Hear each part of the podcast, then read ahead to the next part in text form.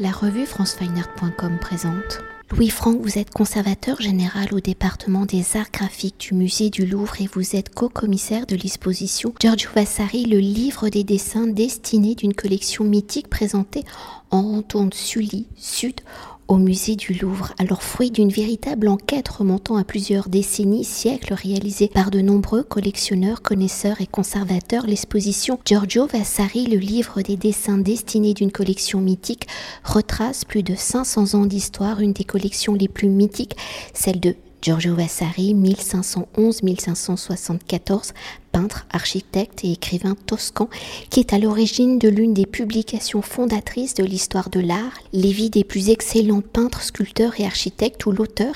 y pose les bases des premières approches méthodologiques de l'histoire de l'art, axant ses recherches avec une approche historique et une méthode bibliographique. Alors pour la rédaction de ce récit de l'histoire de l'art, plus exactement de sa deuxième édition, celle de 1568, y regroupant plus de 200 artistes de la fin du XIIIe siècle à l'époque contemporaine. De 1550 date de la première édition, près de 20 ans, Giorgio Vasari a constitué une collection de dessins nommée Libro di Zaini où l'auteur y indique l'importance des dessins comme document pour permettre de comprendre, de percevoir la maniera des grands maîtres. C'est de cette collection, Miroir des vies littéraires, fondatrice à la fabrication de l'histoire de l'art, que l'exposition a pour ambition de remonter le fil de sa construction, de sa dispersion, de sa reconstitution. Alors dans un premier temps, pour mieux comprendre l'importance de cette collection, les enjeux de son identification et de sa reconstitution, peut-on d'abord s'attarder sur l'ouvrage de Giorgio Vasari, dont un exemplaire est présenté ici dans l'exposition, donc sur les vies des plus excellents peintres, sculpteurs et architectes. Comment cet ouvrage où Vasari consacre toute sa vie est-elle le récit fondateur de la construction de l'histoire de l'art? Peut-on revenir sur sa méthodologie, sur le chapitrage, les séquençages du livre et dans son approche de l'histoire de l'art, des artistes, de leurs œuvres? Comment, pourquoi le dessin est-il pour Vasari un geste fondateur à la compréhension de l'œuvre d'un artiste, de l'écriture de son histoire?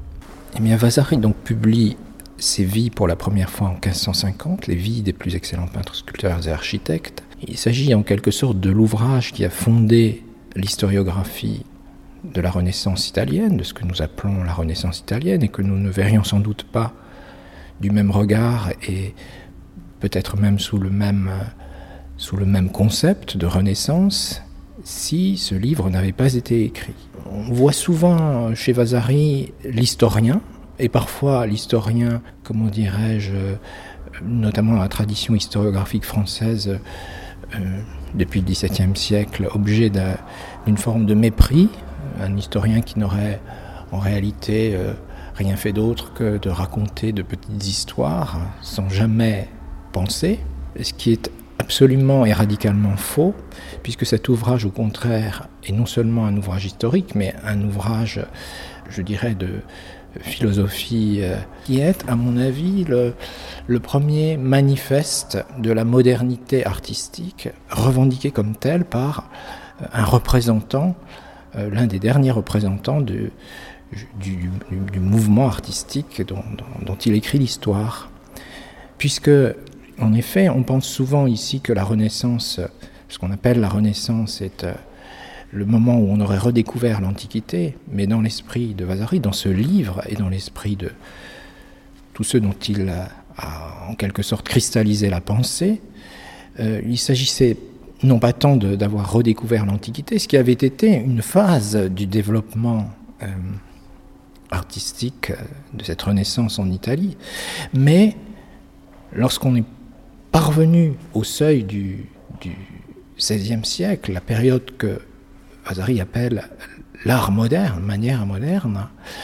l'Italie avait été consciente non pas seulement d'avoir retrouvé l'Antiquité, mais d'avoir surpassé l'Antiquité. Et c'est ça que signifie l'ouvrage fondamentalement. L'Italie contemporaine a vaincu et surpassé l'Antiquité. Vous parliez de la question du dessin, du disegno, dans la première édition des Vies, en 1550, Vasari affirme en tête de l'ouvrage que le dessin est le père de l'architecture, de la peinture et de la sculpture. Et il répondait de cette manière à un vieux débat qui avait agité euh, l'Italie euh, depuis euh, le moment où l'humanisme s'était interrogé sur les arts figuratifs, pour savoir si lequel des deux arts, peinture et sculpture, était le plus noble. Et ce débat avait été repris par un philosophe très célèbre à la fin de, des années 1540, Benedetto Varchi, qui a prononcé en 1547 devant l'Accademia Fiorentina une série de conférences sur le sujet. Et les historiens de l'art ont, appelé ce débat ultérieurement paragone, la, la comparaison, la comparaison des arts pour connaître leur noblesse respective. Et Varchi avait pour euh, but, très certainement, d'éteindre ce, cette querelle. Et comme il était philosophe euh, et technicien de euh, l'aristotélisme, il a construit une démonstration de la légalité de noblesse entre la peinture et la sculpture en se fondant sur la distinction du critère de reconnaissance de la noblesse relative d'un art. Il disait, contrairement aux sciences dont la noblesse se détermine par leur objet, les arts la noblesse des arts se détermine par rapport à leur finalité. Et euh, peinture et sculpture ayant au fond la même, une imitation de la nature, elles sont donc d'égale noblesse. Mais il avait ajouté un autre argument qui venait d'assez loin dans la tradition florentine, qui était que le dessin était le fondement de tous les arts. Et il a repris ce second argument dans, sa conférence de 1547, et Vasari l'a également repris euh, dans la première grande préface, la première édition des Vies en 1550. Et puis dans la décennie qui a suivi, ce, ce, primat du dessin est devenu l'élément autour duquel euh, s'est unifiée la théorie des arts. Et 1563, sous à l'initiative notamment de, Giorgio Vasari, le grand-duc Cosimo a fondé euh, la fameuse Accademia del Disegno, était, une, qui était à la fois la, résurrection de l'antique compagnie des, des, peintres de Florence et en même temps une école, euh, une école d'art comme seront les, les, les, académies modernes. Et c'est ce qui explique que quand, dans la seconde édition des Vies, contrairement à la première, l'édition de 1568, qui est une édition très amplifiée par rapport à la première, où apparaissent de nouvelles biographies qui sont particulièrement importantes. Le, dessin acquiert aussi une, importance euh, centrale. Et il est, il a, il est, il est comment, comment dirais-je, il, il imprègne complètement la, seconde édition des vies. Il est là absolument partout, ce qui n'est pas le cas de la première.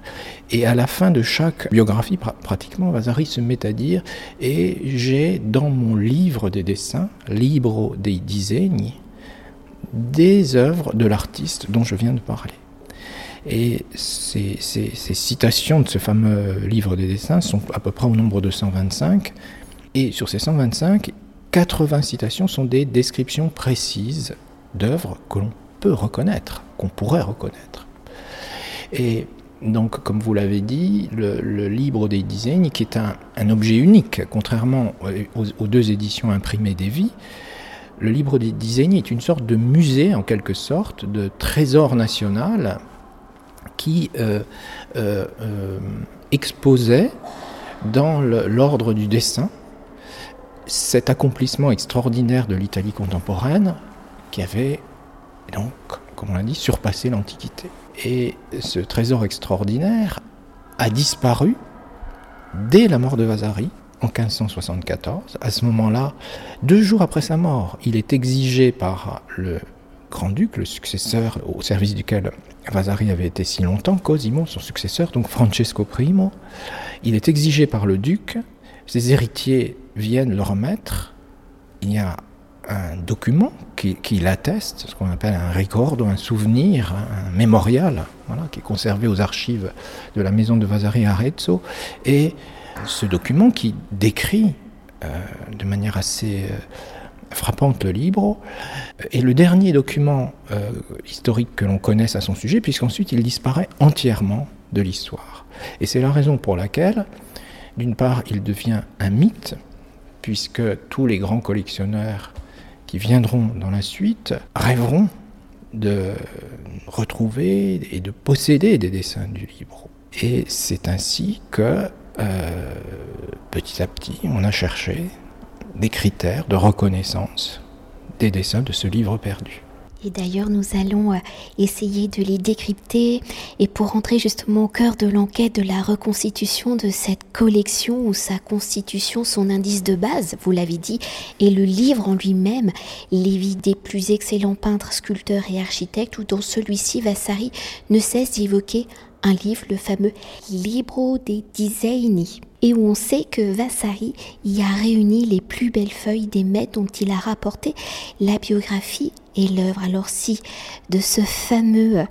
livre en image collection, sa dernière trace, vous l'avez dit, dans sa forme d'origine créée par Vasari, remonte au 29 juin 1574, c'est-à-dire deux jours après son décès, où sa famille remit le livre au grand-duc Francesco Primo. Quels sont les indices de l'époque qui peuvent permettre l'identification de cette collection? Vous les avez déjà peu abordés. Et à travers les siècles, les différents collectionneurs, connaisseurs, historiens, conservateurs, quels sont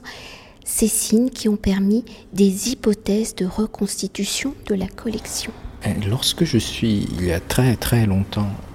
entré au cabinet des dessins du Louvre, on m'a assez vite montré des dessins encadrés de, très beaux montages, et on m'a dit, ça, ça s'appelle un montage Vasari. Et c'est le signe que le dessin qui est encadré par ce montage vient du Libro des Disegni de Vasari. Et toute l'exposition est construite sur le problème de ce montage, qui a été le signe de reconnaissance d'un dessin du Libro, pratiquement jusqu'à aujourd'hui, alors que, en réalité, une petite révolution s'était produite dès 1950. Et que depuis cette date, on sait qu'en réalité, ce signe n'est pas le bon signe. Donc le fameux livre des Disegni était faussement reconstitué depuis plusieurs siècles.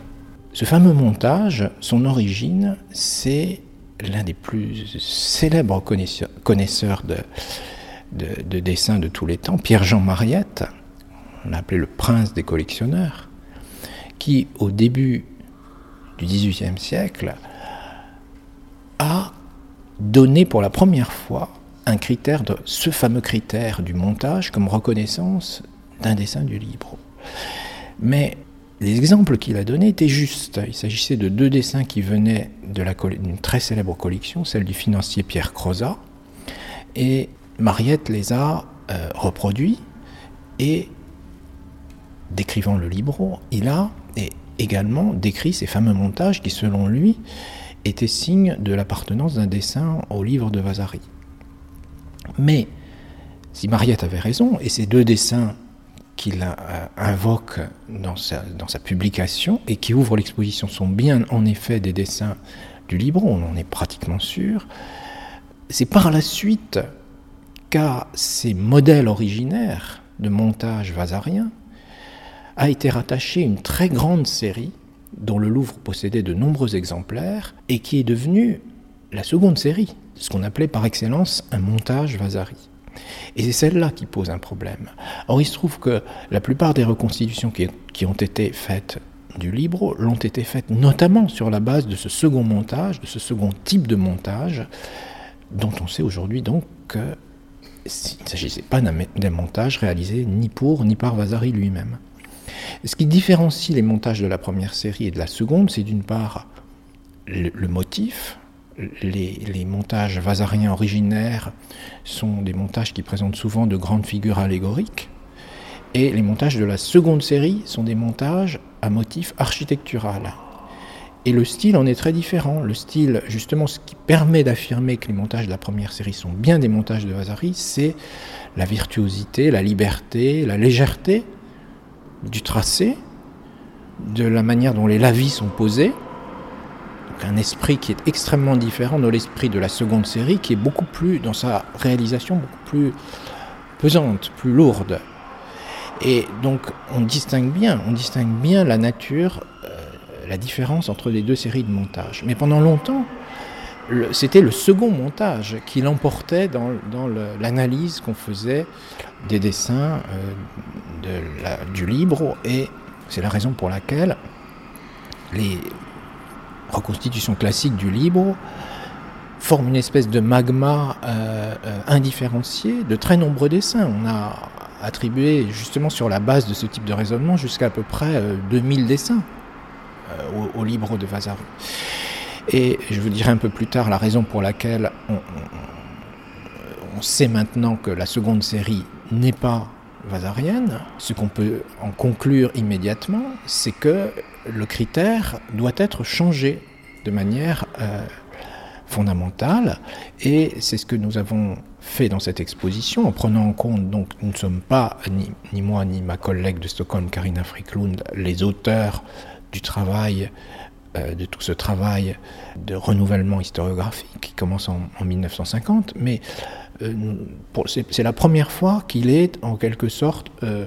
euh, mis à l'épreuve expérimentale dans une exposition. La décision que nous avons prise est de rompre définitivement avec l'ancien critère, le montage Vasari, et d'établir donc trois nouveaux critères d'identification d'un dessin du Libro dei Disegni. Le premier critère, c'est celui donc de la l'authenticité vasarienne d'un montage. Les montages de la première série, la série Mariette, disons, peuvent évidemment être reconduits à la main même de Vasari ou à son très proche entourage. Et quand on a un montage de ce type, ils sont assez rares. Dans l'exposition, nous devons avoir 1, 2, 3, 4, 5 dessins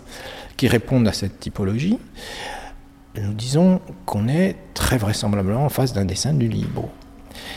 Le second critère, qui est le critère absolument fondamental, en fait, il est le premier euh, dans l'ordre d'importance, c'est lorsqu'effectivement, comme je vous l'ai dit, Vasari décrit un dessin dans les vites. Et il y a un troisième critère qui est les portraits d'artistes qui correspondent aux portraits gravés sur bois dans la seconde édition des vies, et dont Vasari dit parfois dans, dans les vies qu'il possède l'original ou qu'il possède un, portrait ou un autoportrait de l'artiste qu'on peut mettre en relation de manière probable avec l'un de ses portraits gravés. Donc ces trois critères, un montage authentiquement de la main de Vasari, une description dans les vies et un portrait d'artiste lié au, au vite, sont les trois nouveaux critères qui permettent vraiment, avec une, probabilité très élevée de reconnaître un dessin du Libro. Et si on applique ces trois critères, de plusieurs centaines à éventuellement jusqu'à 2000 dessins, on descend le corpus à une trentaine d'œuvres. Et on en, est, on en expose ici, sur cette trentaine d'œuvres, à peu près la, la moitié, une quinzaine.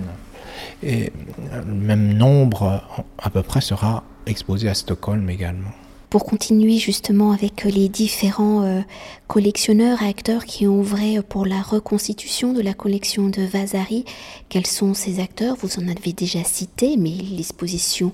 en montre d'autres qui ont œuvré pour identifier, reconstituer la collection de Vasari. Si nous avons déjà évoqué par les différents indices permettant la reconstitution de la collection de Vasari, de son livre, quelles sont leurs recherches, comment celles-ci ont-elles permis de reconstituer l'histoire? De la faire, de la défaire et de la refaire. Le personnage principal à l'origine de cette histoire, c'est donc euh, Mariette, bien évidemment. Mais la tradition fondée par Mariette, même si Mariette avait raison, a, comme on vient de l'expliquer, euh, divergé. Et en revanche, les deux personnes qui ont fait la découverte fondamentale qui est à la, au fondement de, notre exposition sont euh, deux très grands savants, Arthur Popham et Philippe Pouncey, qui en 1950 ont publié un ouvrage euh, d'une importance considérable pour le sujet, qui est l'inventaire des dessins italiens du British Museum, 14e et 15e siècle.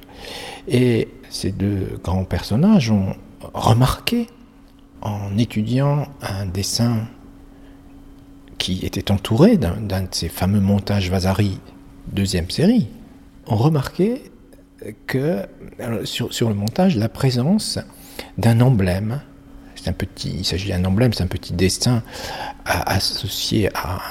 un, texte court, approprié par, par une personne ou une famille, et cet euh, emblème euh, était un phénix. Représentait l'image était celle d'un phénix perché sur une branche enflammée, euh, au-dessus duquel se trouvait un, phylactère avec une inscription, avec un mot en français, tant que je vivrai. Et Popin et Bronte ont euh, euh, réussi à identifier la personne à qui appartenait l'emblème. Il s'agissait donc, il apparaît, cet emblème apparaît également au revers d'une médaille de Giovanni Gaddi, qui avait été prieur de la République de Florence en 1477. Ils en ont donc déduit que le montage, le fameux montage, euh, avait été réalisé très probablement pour un personnage qui était assez connu, dont on connaissait le nom déjà dans la littérature artistique, Niccolo Gaddi, qui était le petit-neveu de ce Giovanni. Et ces travaux de Papa Ponce ont été euh, poursuivis par d'autres euh, spécialistes de dessin ou historiens, notamment récemment l'historien de, l'architecture Andrew Moreau. Et le résultat la découverte de cet emblème sur d'autres montages dits Vasari classiquement, le résultat donc de cette découverte est qu'aujourd'hui nous devons dire, et c'est en tout cas nous ce que nous, nous assumons, c'est la décision que nous avons prise, ces dessins encadrés des montages de la seconde série ne sont plus des montages Vasari, mais des montages Gaddi. Et les dessins qu'ils encadrent sont, désigne un nouvel ensemble qui est la collection Gaddi. Donc, de ce grand ensemble plus ou moins informe et difficilement intelligible de dessins que l'on mettait sous le nom de Libro di Disegni de Vasari, aujourd'hui, nous distinguons deux collections. Le Libro proprement dit, qui serait réduit actuellement à un nombre très faible d'œuvres, et la collection Gatti. Et l'exposition, je pense, euh, montre de manière assez spectaculaire la différence d'esprit entre le, libro, qui était le manifeste des accomplissements euh, ultimes dans l'ordre du dessin de la Renaissance italienne, et ce qui est l'une des premières très grandes collections d'amateurs de dessin de l'âge moderne. Et pour conclure notre entretien, pour écrire l'histoire de la collection de Vasari, de son livre au présent, comment avez-vous articulé l'exposition Comment l'exposition reflète-t-elle, décrypte-t-elle des recherches d'hier, des recherches du présent et comment celle-ci amène-t-elle peut-être aux recherches du futur? Eh bien, l'exposition commence par euh, l'exposé du problème et la définition du fameux montage de Vasari, avec les, les deux dessins décrits par Mariette,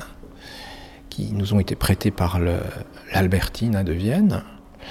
Et puis ensuite vient une première section qui est consacrée euh, au dessin du libre selon les nouveaux critères euh, de reconnaissance que nous avons euh, établis. Et puis une seconde section de l'exposition est consacrée à la fameuse découverte de 1950, la, découverte de l'emblème des Gaddi, et la troisième section est donc consacrée à la collection Gaddi. Et euh, l'une des différences structurelles entre les deux collections, en dehors de, comment dirais-je, de la perception qu'elle donne probablement de ce qu'était l'esprit même des deux collectionneurs, c'est que le livre, nous savons très bien qu'il s'agissait effectivement d'un livre, d'un album sur lequel les dessins étaient collés. Et donc nous avons essayé de reproduire cet euh, état de fait par l'accrochage des dessins sur un grand bandeau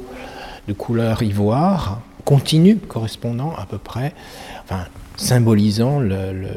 déroulé de ce qu'était le livre des, dessins. Et puis, nous savons également, parce que nous avons, euh, ont été découverts les inventaires euh, après décès du palais de Niccolo Gaddi qui contenait ses, euh, ses collections,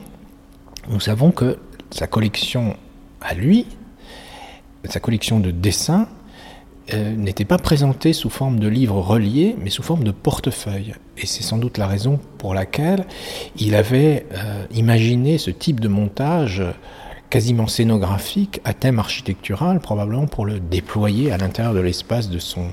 de son palais. Et ce palais comportait une galerie notamment, qui, euh, euh, où euh, étaient conservées des sculptures et des peintures. Et l'exposition donc reproduit symboliquement également la collection Gaddi à travers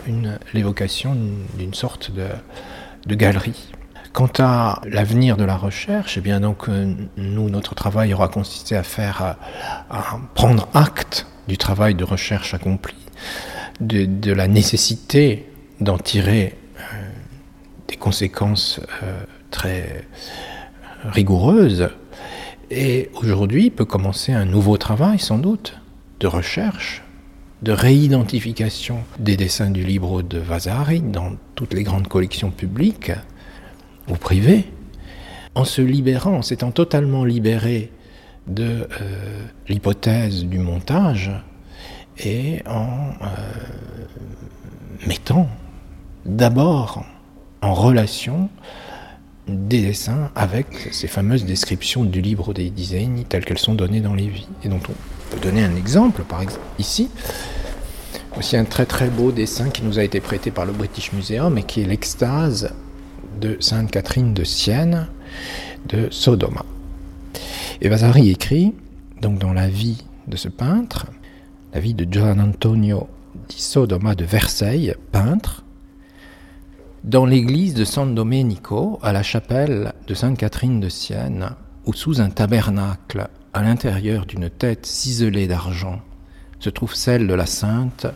Giovanni Antonio peignit deux scènes qui entourent ce même tabernacle. En l'une à main droite est le moment où cette sainte, ayant reçu ses stigmates de Jésus-Christ, qui est dans les airs, défaille entre les bras de deux de ses sœurs qui la soutiennent. En considérant cette œuvre, le peintre siennois Baldassare Peruzzi affirma que jamais il n'avait vu personne exprimer mieux les affections de la pamoison et de l'évanouissement, ni de manière plus semblable au vrai que ce qu'avait su faire Giovanni Antonio. Et en vérité, c'est ainsi, au-delà de l'œuvre même, qu'on peut le voir dans le dessin que j'en ai, de la propre main du Sodoma, dans notre livre des dessins. À main gauche, dans l'autre histoire, est le moment où l'ange de Dieu apporte à la sainte l'hostie de la très sainte communion, et où elle, levant en l'air la tête, voit Jésus-Christ et la Vierge Marie, alors que deux sœurs, ses compagnes, se tiennent derrière elle. Merci beaucoup. Cet entretien a été réalisé par franceweiner.com.